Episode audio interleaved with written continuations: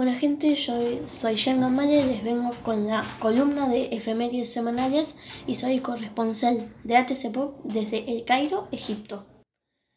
Les vengo con la primera efeméride, el 18 de julio, el Día Internacional de Nelson Mandela.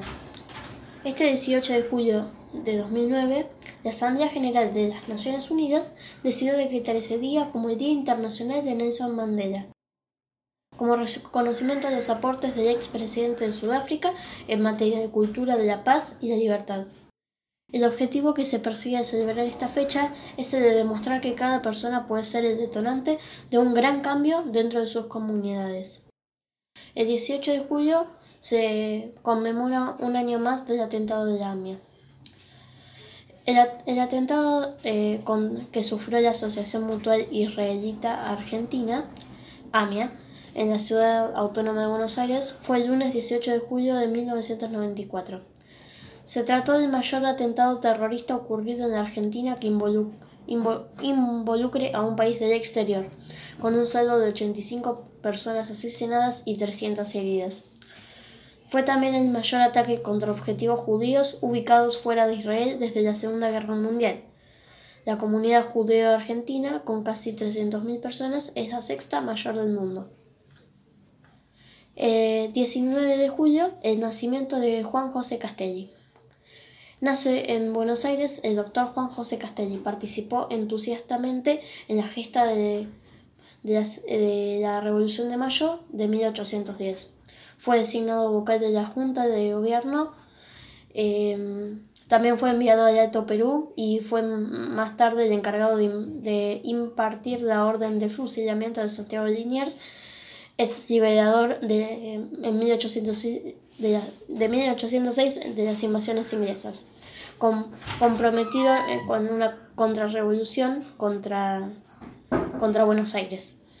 Tras la derrota de Huaki en Bolivia, actual Bolivia, fue arrestado y enjuiciado por la Junta de Gobierno de ese momento, pero se encontraba gravemente enfermo y murió al poco tiempo el 12 de octubre de 1812.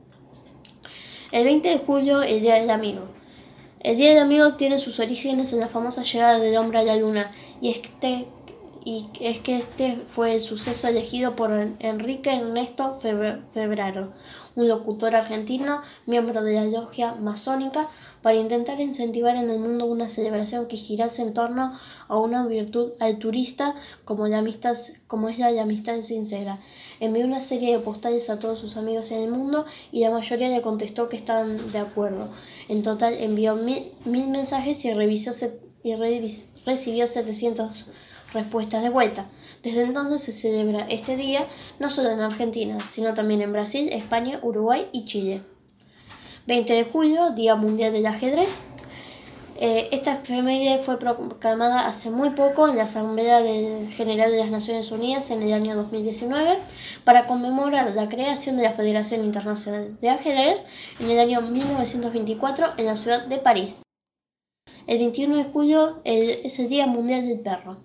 Cada 21 de julio homenajeamos a un animal de cuatro patas fiel e incondicional, considerado el mejor amigo del hombre. Se celebra el Día Mundial del Perro, eh, que fue esta efeméride fue creada en el año 2004, motivado por la inmensa importancia de estos animales en el diario vivir de los seres humanos.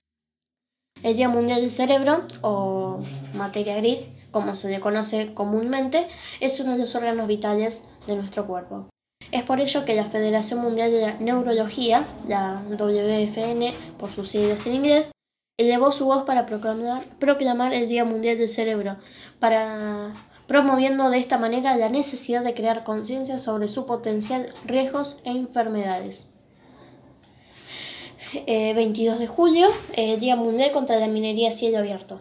Este día se celebra eh, para concientizar a la población y a las naciones del mundo acerca de los efectos nocivos de esta actividad, conocida igualmente como megaminería en el, en el medio ambiente, el ecosistema y la salud de las personas. Con la celebración de esta efeméride se pretende divulgar información acerca del impacto de esta práctica altamente contaminante que afecta la biodiversidad del planeta, la calidad de vida de las personas y la vulneración de sus derechos humanos. 23 de julio, Día Mundial contra la Caza de Ballenas.